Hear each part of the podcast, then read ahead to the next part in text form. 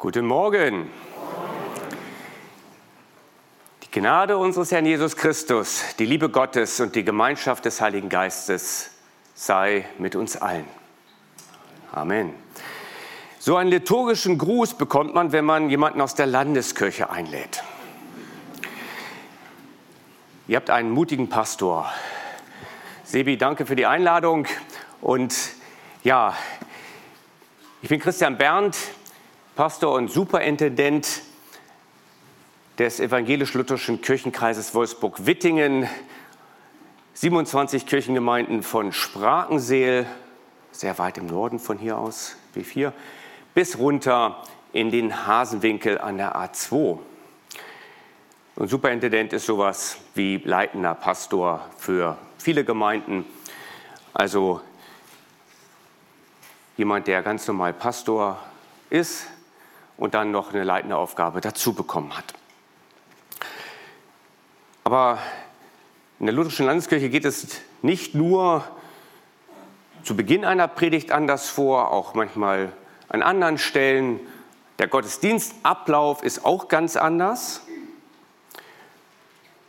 Aber die Predigt auch auf der Grundlage der Bibel und natürlich auch im Vertrauen auf die Gegenwart Gottes. Und so lasst uns beten. Herr, schenke uns ein Herz für dein Wort und ein Wort für unser Herz. Das bitten wir durch Jesus Christus, unseren Herrn und Bruder. Amen. Ja, liebe Schwestern und Brüder, herzlichen Dank für die Einladung in diesen Gottesdienst. Heute ist ein besonderer Tag in Wolfsburg, was die christlichen Gemeinden angeht. Wir haben einen Austausch zwischen vielen Gemeinden, nämlich die Möglichkeit, Gemeindebotschafter zu entsenden. Die Gemeinden, die mitmachen möchten, schicken ein oder zwei Gemeindeglieder, eigentlich nicht die Pastoren, das ist mit mir heute wohl eine Ausnahme, aber normalerweise Gemeindeglieder in eine andere Gemeinde, um dort ein Grußwort zu sprechen, eine Bibellesung zu übernehmen. Christliche Geschwister besuchen sich. Auch jemand aus eurer Gemeinde ist in einer der katholischen Gemeinden in Wolfsburg. Eine ganz tolle Tradition, die ich auch erst hier in Wolfsburg kennengelernt habe. Ich bin Christian Berndt. Als Superintendent bin ich hierher gekommen vor na, viereinhalb Jahren. Und wo ich vorher war in Stade, da gab es das nicht. Eine tolle Tradition, sich gegenseitig als Geschwister wahrzunehmen und zu sehen. Apropos sehen, ich bin sehr dankbar, dass ich erst vor kurzem eine neue Brille bekommen konnte, denn jetzt kann ich also ziemlich gut alle sehen und die Strahler sind auch so, dass ich das durchaus kann. Da war ich mir vorher nicht ganz so sicher. In manchen Gemeinden wird man so angeleuchtet, ähm, ja, dass die Gemeinde gut sehen kann, aber man selber nicht. Hier gelingt das gut und das Besondere ist, wenn man so ins Alter kommt, weiß man ja, man ist auf Brille besonders angewiesen, nämlich auch die Bibel in der Hand noch lesen zu können und nicht nur die anderen zu sehen. Aber keine Sorge, es geht in dieser Predigt nicht um meine Brille, sondern um das Sehen. Das Sehen um Gott und um jede und jeden Einzelnen von uns. Es geht um die Jahreslosung. Mit einer Tageslosung, glaube ich, können viele was anfangen, oder? Liest jemand die Tageslosung? Immer jeden Tag so morgens? Haben vorhin was von einer App hier gehört oder so. Es gibt eine App für Tageslosungen, ganz toll, die Herrenhuter Losung. In der Landeskirche ist auch nicht so verbreitet. Manche machen es, manche nicht. Es gibt ja auch Bibellesungen, ne? man kann ganze Geschichten lesen. Aber für diejenigen, die sagen, ach, ich habe nicht ganz so viel Zeit, aber ich möchte jeden Morgen mit dem Wort Gottes irgendwie in den Tag starten. Da kriegt man einen Vers aus dem Alten Testament und einen aus dem Neuen. Und der aus dem Alten wird tatsächlich noch ausgelost, seit weit über 200 Jahren ausgelost in Herrenhut. Und immer so ein Wort, das einen dann begleiten kann durch den Tag. Der Spruch aus dem Neuen Testament ist passend dazugestellt. Und dann gibt es ja auch Bibelsprüche für den Monat, für die Woche und für das ganze Jahr. Und heute soll es um den Spruch gehen für das ganze Jahr. Da ist dieser Spruch wirklich bewusst ausgesucht worden und er steht in einer ganz tragischen Geschichte mit einem einigermaßen guten Ende. Aber der Hintergrund der Geschichte ist richtig tragisch. Es geht um ein Ehepaar, das schon seit ganz langer Zeit kein Kind bekommen kann. Die sind auch schon ziemlich betagt mittlerweile, so dass wir denken würden, naja, das geht auch gar nicht mehr. Und die leiden drunter. Denn zu der damaligen Zeit war das so, wer keine Kinder bekommen kann, hat keine Zukunft. Kein Kind heißt kein Erbe, niemandem, dem ich etwas weitergeben kann. Und das bedeutet dann auch keine Zukunft, kein Leben und kein Ansehen. Diejenigen, die keine Kinder bekommen konnten, waren unten durch in der damaligen Gesellschaft. Doch die Frau hat eine Idee, eine Lösung. Und sie sagt, lieber Mann, ich habe doch eine Magd, eine Angestellte. Vielleicht war es auch eher so eine Art Sklavin. Aber ich habe da jemanden, geh doch zu ihr und dann gilt dieses Kind als unseres. Das ist so eine altertümliche Art von Leihmutterschaft. Wir wissen ja auch, Leihmutterschaft in Deutschland verboten, in vielen anderen Ländern erlaubt. Aber auch viele aus Deutschland gehen, jedes Jahr sind das Tausende, sie gehen ins Ausland, weil sie so sehr sich nach einem Kind sehnen und alle anderen Möglichkeiten nicht funktionieren. Auch die ganzen medizinischen Möglichkeiten, die es natürlich damals in dieser biblischen Geschichte nicht gab, die heute möglich sind, auch sie funktionieren nicht. Also suchen sich eine Mutter, die dann ihr Kind austrägt. In der Zeit, von der ich rede jetzt, war das gang und gäbe. So konnte man sich die Zukunft erhalten. Nachkommen bedeuteten Leben und Zukunft. Und das war akzeptiert, nämlich dass der Mann dann dieses Kind, das die andere Frau, in diesem Fall die Magd, austrägt, dass sie dass er dann dieses Kind als das eigene annimmt.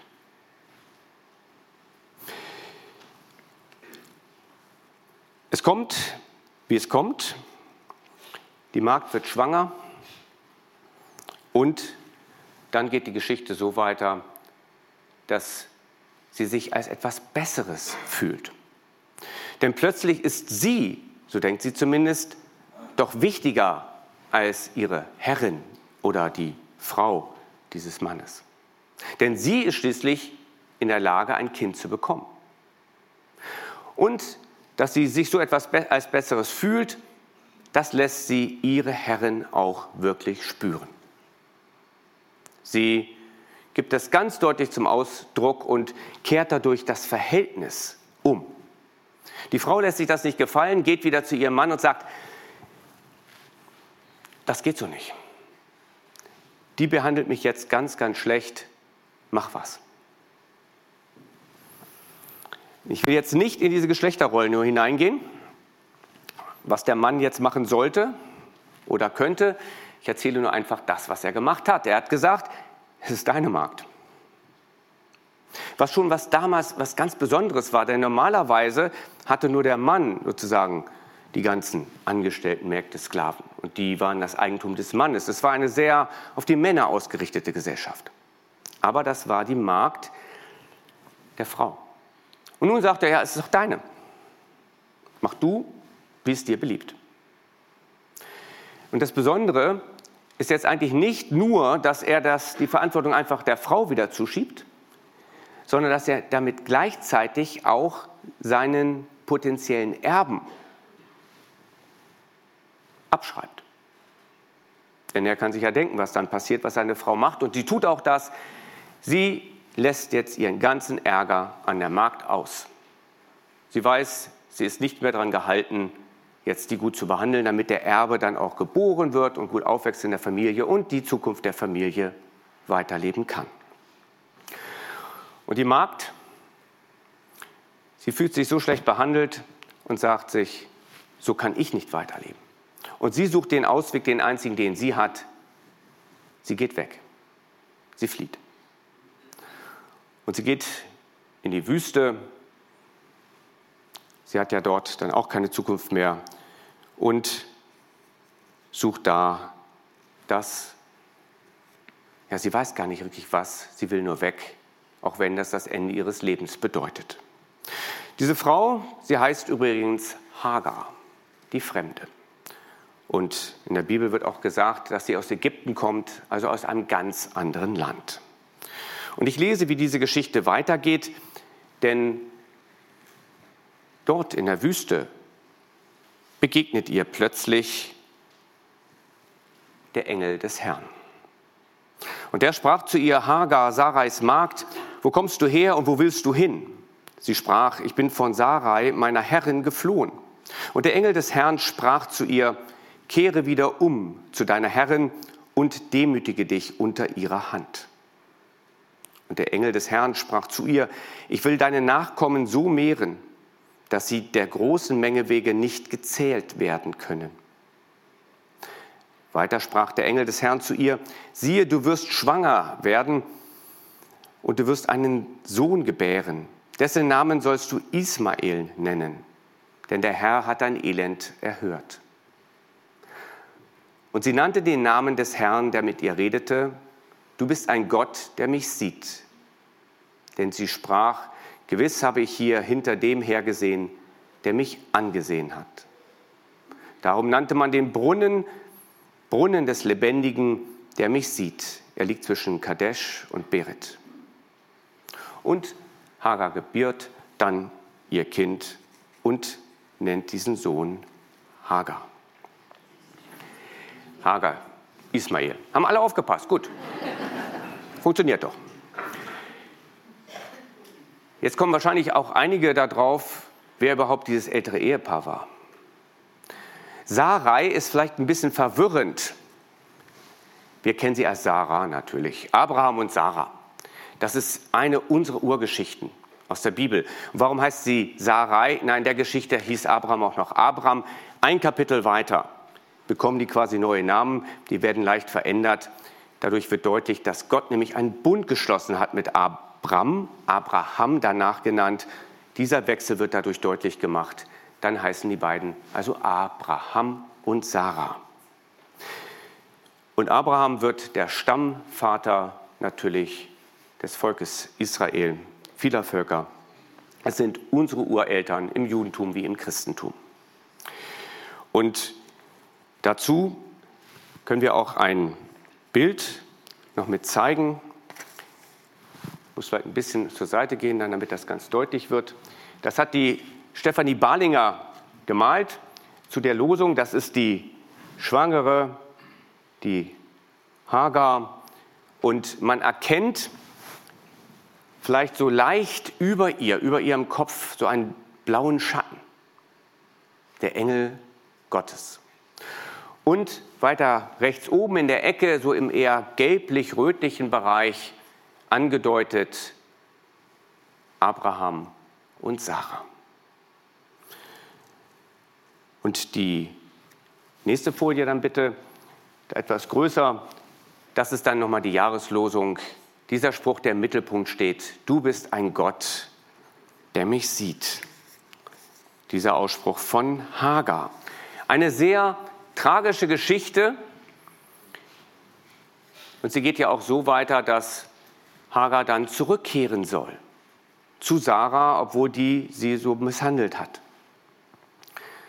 Sie geht aber in dem Sinne gut aus für Hagar, da Ismael, ihr Sohn, dann der Vater vieler Völker wird. Es ist eine Verheißungsgeschichte für Hagar und sie steht in der großen Verheißungsgeschichte des Volkes Gottes an Abraham, dass er nicht nur ein Segen werden soll, sondern dass er auch der Stammvater vieler Völker werden soll. Eine große Wende in dieser Geschichte. Gott sieht Hagar und sie bekommt neue Orientierung und einen neuen Auftrag für das Leben. Gibt es hier große Filmfans, so Kinofans? So ein paar trauen sich, ja, so ein paar. Wollen wir mal gucken. 2009, großer Blockbuster, der Film, der bisher die meisten Einnahmen erzielt hat im Kino. Im letzten Jahr, im Dezember, ist die Fortsetzung rausgekommen. Avatar. Und Avatar ist, ähm, ich glaube, ist eigentlich gemacht worden, um ein bisschen diese Geschichte zu illustrieren. Wahrscheinlich ein bisschen andere Gedanken dahinter, hinter diesem Film, aber er passt wunderbar. Eine Schlüsselszene aus diesem Film. Aber ganz kurz, worum es da geht, für all diejenigen, die Avatar, denen das nicht sagt, die sagen, das ist ein komischer Name. Was ist das? Also Science Fiction ist eine gedachte Geschichte, dass ähm, in einer fernen Zukunft der Welt, unserer Erde, die Ressourcen ausgegangen sind und also wird versucht, die auf einen fernen Mond abzubauen. Und das Volk dort ist egal, Hauptsache die Ressourcen werden abgebaut. Und dann nachher treffen die beiden Hauptpersonen aufeinander, Jake Sully, einer der Invasoren, einer der Räuber, und Naitiri, die Häuptlingstochter von diesem Stamm der Navi.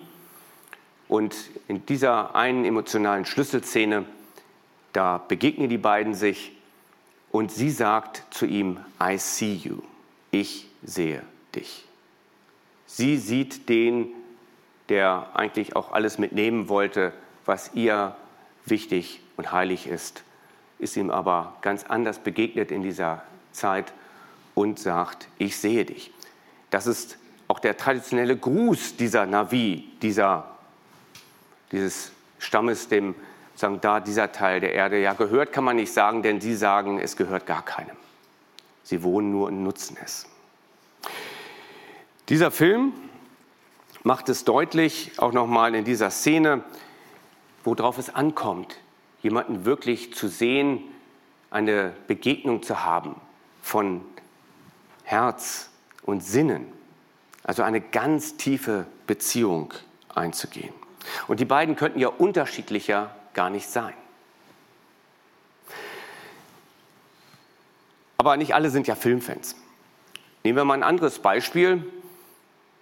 Wir haben eben ja schon gehört aus einer fernen, anderen fernen Zeit mit Corona-Warn-Apps. Denken wir mal zurück auch in diese Zeit am Anfang. Ich glaube, zu der Zeit, die ich jetzt meine, gab es die App noch gar nicht. Da ist etwas passiert, was in Deutschland einmalig war.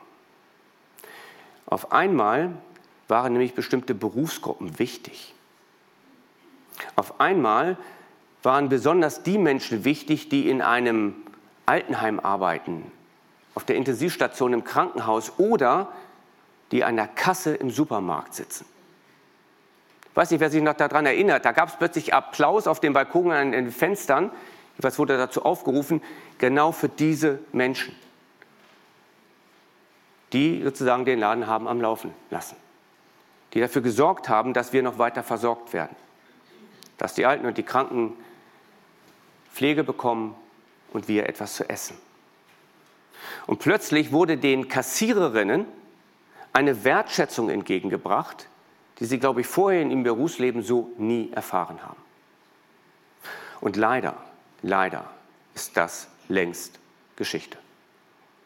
Jedenfalls immer, wenn ich irgendwo in die Geschäfte gehe, erlebe ich das nicht mehr, sondern sind alle sehr kurz angeboten, äh, angebunden und wenn, dann spüre ich da eher gewisse Aggressionen, gerade an der Kasse, weil es Leuten nicht schnell genug geht oder weil irgendwas nicht da war und das natürlich an der Kassiererin ausgelassen wird, weil sie ist ja nun mal sitzt da. Dass es Corona nicht mehr so unser Leben so stark beeinflusst, das vermisse ich nicht. Aber dass Kassiererinnen und andere Berufsgruppen so wertgeschätzt werden, das vermisse ich schon. Das wäre etwas ganz Besonderes und das habe ich jedenfalls in unserem Land nicht so vorher erlebt und auch nicht seitdem. Auch eine besondere Art von Ich sehe dich. Und das sogar einer ganzen Berufsgruppe gegenüber. Ich sehe dich. Es gibt viele, viele Beispiele, wie man das deutlich machen kann, wie es präsenter wird für uns. Vielleicht nochmal in die Filmwelt zurück. Es gibt eine neue Jesus-Serie, The Chosen. Vielleicht vielen auch hier bekannt. Wer nichts damit anfangen kann, es lohnt sich wirklich. Also sehr beeindruckend gemacht. Und immer wenn Jesus dort auftaucht, ist das für mich eine Illustration dieses Ich sehe dich. Da ist so eine Intensität da mit jeder Person, der er begegnet. dass diese Person sich wirklich im tiefsten Inneren gesehen fühlt. Und das ist auch die Verbindung von dieser alten Geschichte von Hagar hin zu uns. Nämlich dieses Gott sieht dich oder du bist ein Gott, der mich ansieht. Das ist auch Jesus, der uns ansieht. Auch in der Zeit deutlich gemacht hat, als er den Menschen begegnet hat und auch was wir bis heute spüren können. Ob es nun Avatar ist, The Chosen oder die Geschichte mit den Kassiererinnen an der Kasse, das sind für mich alles Bilder dafür, wie es aussehen kann, wenn Menschen einander sehen, wirklich tief sehen und wie auch Gott uns sieht. Ein Gott, der mich anschaut, der mich liebt, der mir Würde gibt. Ganz tief. Ich sieht mit all meinen Schwächen, all meinen Fehlern. Meistens sind wir ja unheimlich gut da drin, die eigenen Schwächen und Fehler zu sehen. Also das, was im Leben nicht so gut läuft. Gerade wir Deutschen sind da besonders gut drin. Also auch in der Selbstkritik, das aufzunehmen. Und immer genau zu gucken, was können wir noch perfekter hinbekommen. Wo sind wir wieder von dem Weg so ein bisschen abgewichen? Was hat nicht so gut geklappt? Und dann zu hören, ich sehe dich. Egal, was für Fehler und Schwächen da sind. Ich sehe dich. Jake aus Avatar gehörte zur Besatzungsmacht, zu den Räubern. Und Hagar? Hagar hatte deutlich dunkle Seiten und hat sie ihre Herrin Sarah sehen lassen, spüren lassen. Und die Jünger von Jesus, man muss nur die neue Serie angucken, auch die sind nicht, sind weit entfernt davon, perfekt zu sein und alles so zu machen, wie wir sie uns manchmal vorstellen würden. Wer wünscht sich das nicht, trotz alledem gesehen zu werden, geliebt zu werden, wertgeschätzt zu sehen, wie man ist? Das berührt und verändert und das kann auch mich dann verändern, wenn ich so gesehen werde. Das hat Hagar verändert, dieses gesehen werden. Das hat im Film Avatar Jake verändert und das hat natürlich die Jünger verändert, beziehungsweise die Menschen verändert, denen Jesus begegnet ist und die dann Jünger geworden sind. Jede und jeden von uns kann das verändern, wenn wir uns so von Gott gesehen wissen. Wenn wir das Bekenntnis von Hagar zu dem eigenen machen, es ist ja erstmal ein Bekenntnis, du bist ein Gott, der mich sieht. Erstmal ein Bekenntnis. Du bist ein Gott, der mich sieht. Wenn ich das aber zu meinem Bekenntnis mache, dann tut das was mit mir. Dann bringt mich das in eine tiefere, engere Beziehung zu Gott und dann verändert das auch wie ich andere Menschen wahrnehme.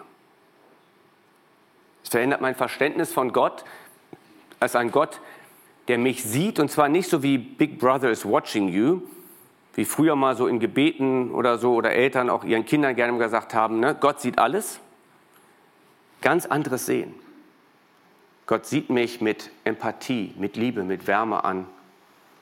Und Gott begegnet mir auch so in den schlimmsten Momenten meines Lebens. Er verändert, und das verändert dann meinen Blick auch auf die Menschen um mich herum. Wenn Gott mich so sieht wie Hagar, wenn ich mich ein Stück weit identifiziere mit Hagar, ja dann, dann sieht Gott aber auch die Person neben mir. Also wenn jemand jetzt gedacht hat hier auch, ja, also das passt, also mit Hagar und ja, Gott sieht mich, so ist Gott, und Gott sieht mich, liebt mich, nimmt mich so an, wie ich bin. Dann gilt das auch für die Person neben mir. Also jetzt hier im Raum oder wo auch immer jemand das beim Streaming oder nachher auf YouTube ansieht, das gilt dann auch für die Menschen, denen ich woanders begegne. Gott sieht auch die. Gott sieht die anderen nah und fern und Gott braucht dafür noch nicht mal eine Brille oder ein Fernglas oder eine Kamera. Gott sieht auch die anderen in ihrem Schmerz und Leid. Gott sieht da auch die Menschen, wie sie sind, wie sie manchmal gar nicht sein wollen, aber wie sie sind. Und das kann unseren Tunnelblick öffnen, nämlich über die oder denjenigen hinaus, die wir selber sind oder die uns ganz besonders wichtig sind. Sonst könnte man ja denken, ja gut, also Gott sieht die natürlich. Ne? Also meine Frau oder mein Mann und meine Kinder ist klar. Ne? Vielleicht noch irgendwie so mein Lieblingsgemeindemitglied. Aber die anderen, die sind jetzt doch auch die anderen. Gott sieht sie. Gott sieht dich. Ein weiser Mensch hat einmal gesagt, Gott hat keine Arme und Hände außer den unsrigen. Gott hat keine Arme und Hände außer den unsrigen. Und ich möchte ergänzen, Gott hat auch unsere Augen. Du bist ein Gott, der mich sieht. Das heißt, ich bin gesehen von Gott. Das heißt, du, jede einzelne, jeder einzelne von uns ist gesehen von Gott. Und dann sehen wir uns als von Gott Gesehene und auch die Menschen neben uns als solche. Und dann können wir wirklich scharf sehen, auch ohne Brille. Und der Friede Gottes, der höher ist als all unsere Vernunft, bewahre unsere Herzen und Sinne, ganz besonders das Sehen in Jesus Christus. Amen.